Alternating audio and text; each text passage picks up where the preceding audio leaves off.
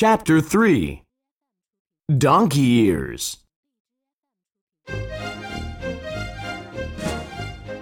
Pinocchio is going home.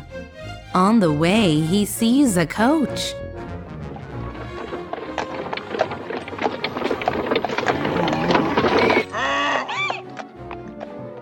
The coach is full of children. Donkeys pull it. Where is the coach going? He asks the children. We are going to Playland. There are no schools and no books. We play all day. Come with us. Pinocchio goes to Playland with the children. He plays and plays. He does not go home for many days. One morning, Pinocchio wakes up. Surprise! He has donkey ears. Oh no! My ears changed into donkey ears.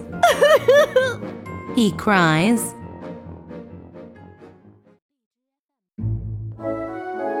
Then the blue fairy appears.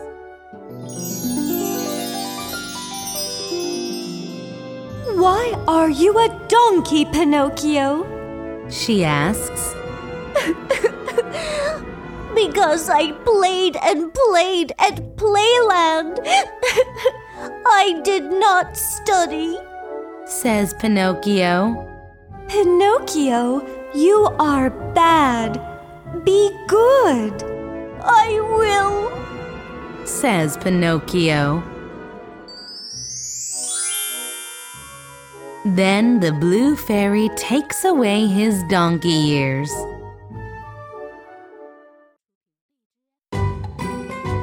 Pinocchio is back home.